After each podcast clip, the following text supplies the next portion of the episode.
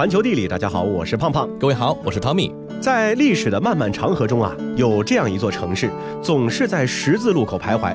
它曾经经历过革命，曾被战火摧毁，之后又分裂成了两半，又最终完成统一。它的文化生机勃勃，博物馆美轮美奂，还有随处可感的历史氛围。它还是一座巨大的创意实验室，广阔的空间、低廉的租金、自由的精神，使无数全新理念得以孕育发展。它就是柏林。厚重的历史感、丰富的文化熏陶，还有随处洋溢着的创意。如果你热衷于探索上述的种种方面，那德国的首都柏林一定会令你深深的陶醉。无论是有备而来的专程旅行，还是漫无目的的闲庭信步，这座城市啊，都能留给你激动人心而又令人难忘的回忆。呃，提到柏林呢，总是很容易就让人会联想起人类历史上的那段难以磨灭的特殊印记的代表——柏林墙。嗯，虽然说柏林墙的拆除距今已经超过了四分之一个世纪啊，但是它在全球的影响力和给人类留下的遗产却一直是吸引着人们的注意力。那如今，大量的柏林墙残迹随着博物馆和纪念馆的建立而得以保存，人们可以凭借这些遗迹，遥想当年冷战时期柏林人民在日常生活中所需要面对的现实和挑战。嗯，那浏览柏林墙的最佳起点呢，就是柏林墙纪念馆，这里有关于这道分界线的真实模样，以及它对当时人们生活所造成的影响的详细介绍。行走小百科。柏林墙纪念馆是德国为纪念柏林墙及其受害者而建的核心工程之一。沿柏林墙延伸1.4公里的区域，揭示了这一分界线的复杂结构和野蛮本性。这其中包括了一段柏林墙原址、边防工事遗迹、逃跑隧道、一座礼拜堂和一座纪念碑。回想当年的同时啊，也可以在柏林墙公园里面小小的休息一会儿。这里啊是由冷战时期的死亡地带改建而来的，所以绝对不是那种典型的城市绿洲，树木很纤细，草地非常斑驳。不过也正是这种神秘感，再加上盛大的周日跳蚤市场和露天卡拉 OK 营造的质朴氛围，让这里呢也是深受当地人以及游客的喜爱。嗯，短暂休息之后呢，下一站呢可以前往勃兰登堡门，重温人们在拆除柏林墙时候的那种欢欣鼓舞的气氛。东西柏林的人们在拆除柏林墙之后重新团聚，举世为之欢呼。这座标志性的大门呢，至今仍然是德国统一的一个重要象征，那也是不少游客拍照留念的一个首选地之一。说起勃兰登堡门的建造呢，就不得不提卡尔·哥特哈德·朗汉斯，那正是他从希腊的雅典卫城得来了灵感，并且于1791年将作为当时皇家城门的勃兰登堡门是创造了出来。如同19世纪全盛时期一样，如今的勃兰登堡门依然默默地护卫着布局均匀的巴黎广场，而广场的。四周则是林立着各式各样的银行建筑，还有美国、英国、法国等国的驻德大使馆。那走过勃兰登堡门以及巴黎广场，那接下来呢，不妨就去瞻仰一下建于废墟之上的波茨坦广场。建于二十世纪九十年代的广场呢，在二战之后曾经是一片死气沉沉的区域，后来又有柏林墙从中穿过，更是鲜有人迹。不过，如今的波茨坦广场呢，已经以崭新的现代城市街区的风貌呢，重现在世人的面前了。作为柏林市区重建的样板项目啊，全世界的顶尖建筑师们是共同完成了对波茨坦广场的重新诠释，使得这个柏林交通、娱乐和商业中心又焕发出了勃勃生机。不过，广场上依然保存着一小段的柏林墙，在提醒着人们那段沉重的历史。最后呢，你就可以到东区画廊去走一走，以欣赏主题壁画的形式结束柏林墙的历史之旅。这里是最长的柏林墙遗迹，长达一点三公里，和施普雷河平行。柏林墙倒塌之后，来自世界各国的一百多位艺术家用五颜六色的壁画来表达自己对这一历史时刻的感悟。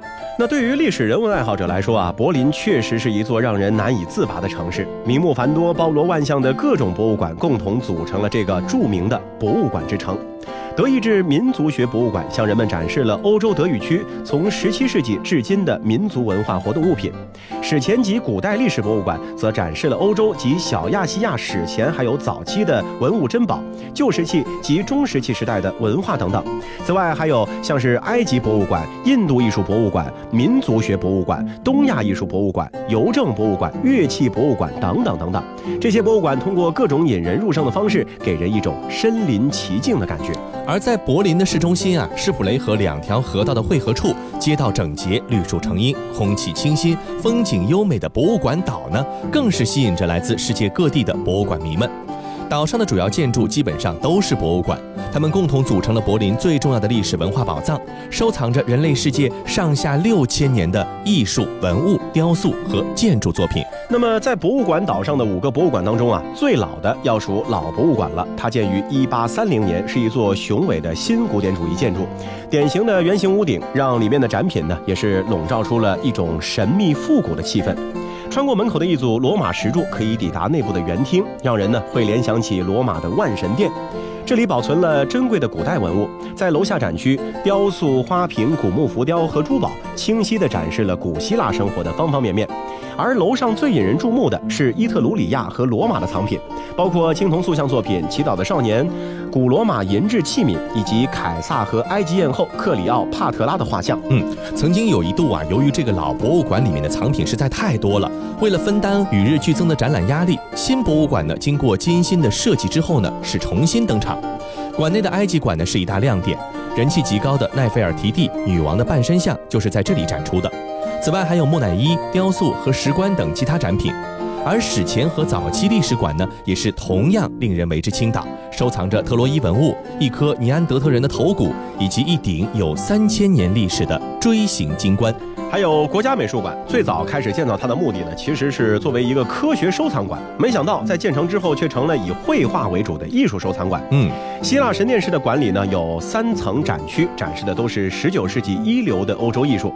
想要一窥当时的精湛艺术，不妨关注浪漫主义大师卡斯帕·大卫·弗里德里希创作出的变幻莫测的风景画作，弗朗茨·克鲁格和阿道夫·门采尔铭刻普鲁士辉煌历史瞬间的史诗油画，以及少量法国和德国印象派画家的画作。那在博物馆岛上啊，帕加马博物馆呢是建造的比较晚的，那建筑风格呢也相对比较新一些。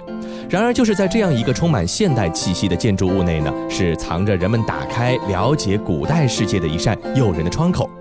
博物馆呢由三部分构成，展示了大批优美的希腊、罗马、巴比伦和中东的古典雕塑和标志性的建筑，其中包括来自巴比伦的金蓝的伊施塔门、米勒特斯市集城门，还有姆夏塔，也就是今天在约旦境内的哈里发宫殿等等。那至少呢，你要安排两个小时去游览这座美妙的博物馆。那一定不要忘了利用免费而出色的语音导览。同时，如果说你的时间是很充裕的话，柏林的周边地区啊，也非常值得花上这么一天、两天或者三天的时间，深度的探访一番。这里的湖泊遍地，运河和水道纵横，大部分是生物保护区和自然公园，是柏林人及旅行者暂离都市喧嚣的宜人之地。嗯，说到这个柏林的后花园呢，就当属运河纵横、地貌独特的施普雷森林地区了。这里呢是联合国教科文组织认定的生物保护区，人们成群结队的来此徒步、垂钓。在广阔的河网中划平底船、独木舟或者皮划艇，主要的旅游城镇吕本和吕贝瑙呢是常常人满为患，游客们呢是争先恐后的登上这些平底船，由身穿传统服装的渡船工呢来操舟，沿着水路游览。这种平底船呢曾经是当地唯一的一种交通工具，不过呢还是自己划独木舟或者皮划艇或者徒步，你才能够真正的亲身领略到施普雷森林的这样的一个魅力。而位于柏林市中心西南方向二十五公里处，哈弗尔河畔的波茨坦呢，同样也非常值得一去。作为德国勃兰登堡州的首府及中心，从前啊，这里是普鲁士王室的所在地。这里精美的园林和宫殿建筑呢，也是吸引着无数游客。联合国教科文组织更是于一九九零年，将包括无忧宫在内的多处遗址都列入了世界文化遗产。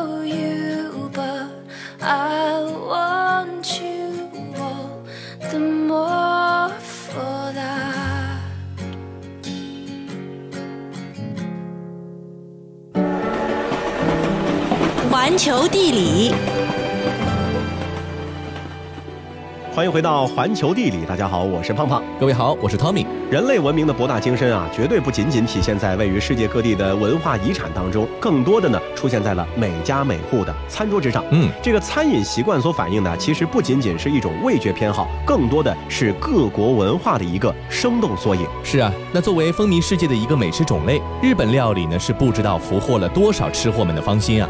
而在这其中，日式拉面更是以其独特的风味儿，是深深地扎根在了许多人的内心深处。世界真奇妙。日本人非常善于引入他国的重要美食，在经过改良之后，发展成为颇具自身特色的独特风味。日式拉面便是由此而来的。日语拉面的发音跟中文拉面的发音很相像，在文字书写的笔法上也基本相同。那在我们开始和大家来聊一聊日本拉面的发展史之前呢，先要介绍一个人，他很可能是日本第一个吃到拉面的人。这个人的名字叫做水户黄门。明朝末年，随着满清军队的大举南下，当时的一些汉人大学者辗转流亡到了日本。他们不仅为日本带去了先进的科学文化知识，也把中国的带汤拉面一并传了过去。哎呀，水户桑，你怎么来了？哎呦，来就来吧，还带了这么多的礼物，太不好意思啦。呃，对不起，家桑，非常抱歉。呃，这些不是礼物，是我采购的一些家用品。因为急着咨询你问题，呃，所以就没来得及回家，让你失望了。对不起，非常抱歉。哦哦，这样啊，哎呦，蛮尴尬的啊。呃，没关系，没关系。呃，快请坐，请坐。呃，这个不知道水户桑此次来访所谓何事啊？呃，就是为了上次我们讨论到一半的那个，呃，关于如何提高农田粮食产量的问题，我忽然想起一个更好的办法。哎，你听听看，可不可行啊？呃，我的想法差不多就是这样了。家桑，不知道你觉得如何呢？家桑，呃啊啊啊！哦哦，总算说完了。哎呦，都这个点了，你看，时间也不早了，要不咱们先吃饭，你看怎么样？你也给我点时间，好好想想，行吗？呃，我请你吃拉面，非常好吃的哟。家桑，呃这、这、这、这到底是什么东西啊？太好吃了，一级棒！啊，这个，哎，这不就是普普通通的拉面吗？你如果喜欢的话，我叫厨房给你打包点带回去吧。那水户黄门呢，只是成了日本第一个吃到拉面的人，嗯并没有太大的推动日本拉面的发展。拉面开始崭露头角呢，是要到了日本的明治维新的时候。当时啊，因为日本开始和外面交流通商，那很多的像中国的上海人啊、广东人啊，去到日本，他们带去的拉面呢，就开始在日本的中华街慢慢出现了。那在第二次世界大战之后啊，中国的拉面呢在日本得到了普及。一来，日本的本土居民从中华街呢学到了拉面的做法；二来，战后回国的日本人也将中国拉面的做法和吃法带回了日本。美国的廉价面粉和当时战后缺少物资的条件呢，更是让拉面这种性价比极高的食物在日本就这样流行起来了。不过呢，那会儿啊，日本人还不管拉面叫拉面，而是叫中华荞麦面。也许是由此得到的灵感，一九五八年的时候，安藤百福发明了世界上的第一个方便面，成立了日清食品。虽然说在我们的观念里面，方便面跟拉面完全就不是一个概念的东西，嗯，但是啊，日本人把方便面呢，其实也是归类在了拉面的一个种类里面。从那个时候开始，拉面这个词呢，就普遍的被大众频繁使用，并且逐渐替代了中华荞麦面的名字。嗯，那不管怎么说呢，这个拉面热呢，从上世纪五十年代开始呢，就扩散开来了。它再也不只是填饱肚子的一种食物，于是各地各派开始从地方特色专心研究，只为了做出一碗好吃好看并且极具特色的拉面来。到了上世纪八十年代，日本拉面呢就最终成为了日本饮食文化的代表之一了。那汤底呢是日本拉面的魂，店家们往往会花十几个小时的时间，只为熬出一锅上好的汤底。所以说，在日本吃拉面，第一步呢就是先去品尝那个浓厚的汤汁，嗯，之后再根据自己的喜好加入辣油、醋等调味料。有的时候啊，一些拉面店主呢还会热心的向你透露，我们的汤真的很贵，你们一定要喝完这样的信息啊。嗯，呃，甚至还曾经出现过某些拉面店主因为你第一口不是喝汤，而是吃面，为之闷闷不乐的事情。是啊，这传统的日本拉面呢，大致是由三种汤底构成的。其一是最让大众熟知，并且也经常能够吃到的猪骨汤底，放猪骨长时间熬制得到白色的浓汤，这个呢是菜单上的豚骨拉面的一个汤底。其二呢是用鸡骨架熬成的鸡骨汤底，那其三呢则是用鸡骨和猪骨加上鱼汤搭配出来的，加入昆布和鱼干之类的小海鲜一起熬制的。三种汤底呢虽然说是拉面的精髓，但有时候并不是自己就能够独自承担主角的这种聚光灯的。三个汤底啊，一般搭配拉面的传统的三种口味：味增、酱油和盐。所以搭配出来常见的就有豚骨酱油味、鸡汤加味增酱等等的多种口味了。那说到日式拉面的口味啊，来源于日本不同的地区和人群。那从吃各种不同口味的拉面地域呢，可以将日本拉面大概的分成主要的四个地区。首先是大名鼎鼎的北海道拉面。北海道拉面呢，是以札幌韩馆的猪骨加鸡骨汤底和酱油口味为代表。札幌呢，更是有一条拉面街，只有十多米的小巷里面排布着十七家拉面店。每一个拉面店的空间呢都很小，但是在狭小的空间里面能看到专心做料理的拉面店的老板，吃到嘴里那一碗面啊，应该也和别处有着不同的风味。行走小百科，说到这种狭小的料理空间，就一定得提一下屋台这个名词。它是日本传统的街边小吃店，在二次世界大战之后开始出现。那个时候，由于大量房屋无法及时重建完成，这种流动式的简易小吃店就非常的流行。但现在由于卫生等问题，这种屋台数量急剧下降，屋台中人们和料理人和朋友面对面的交流氛围也随之消逝。和北海道拉面不同的是，日本南方的拉面另一派系盐系的代表，猪骨白汤盐味南方拉面呢，是以日本的博多和熊本为代表，香浓白灼的猪骨汤汁味道是温和而醇厚。不过，虽然说熊本和博多都被归类在了南方盐味拉面里面，但是其实两者还是有区别的。嗯，那相对来说呢，熊本拉面会在汤里面放上一些的这个麻油和大蒜，所以说口味要更重一些。那除了南北之外啊，关东和关西两派的拉面呢，也是占据日本拉面的半壁江山。关东派拉面呢，以喜多方、横滨的猪骨酱油汤底为代表。早在明治时代的前期，横滨呢可以说是日本拉面的传播使者。拉面在横滨的中华街很常见。一九九四年，横滨还开了新横滨拉面博物馆。而喜多方拉面呢，更是被称为日本三大拉面之一。而以和歌山、京都为代表的猪骨加小鱼干汤底及浓厚酱油的关西派拉面，也吸引了不少热爱日本拉面的人前往品尝。即使各门各派的拉面都很有人气啊，但是也不影响近年来其他国家的人气酱料加入到拉面中，成为了新兴拉面。比如说辛辣子和咖喱。有些商家啊，为了吸引食客的注意，还会在用料数量上特别的让人耳目一新。比如说堆成小高山的豆芽和香菜，以此来博取关注。是啊，那虽说拉面呢是来源于中国，但是日本文化呢造就了独特的日本拉面。成功的背后，不仅有日本各方各派研究出的独一无二的味觉体验，更有拉面平民化、大众化美食的一个自身定位。比寿司亲民多了的价格，所有的人都能够随时品尝，也帮助拉面轻松地走进了更多人的日常生活当中。好了，以上就是本期节目的全部内容，感谢您的收听。如果说您喜欢我们的节目的话，非常欢迎大家来订阅我们的节目专辑。今天的节目就是这样，我们下期再见。仍然倚在失眠夜，望天边星宿，仍然聽見小提琴如泣似诉在挑逗，為何只剩一弯月留在我的天空？這晚以後，音訊隔絕，人如天上的明月。是不可擁有，情如曲过只遺留，無可挽救再分別，為何只是失望？填密我的空虚，这晚夜没有吻别，仍在说永久，想不到是借口，从未意。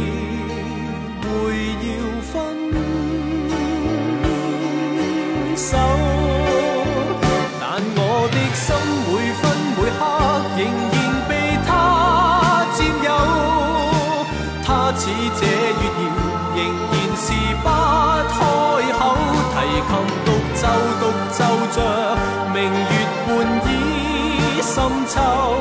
我的牵挂，我的渴望，直至以后。仍在说永久，想不到是借口，从未意会要分手。但我的心每分每刻仍然被他似這月兒，仍然是不开口，提琴独奏独奏着。明月半倚深秋，我的牵挂，我的渴望，直至以后。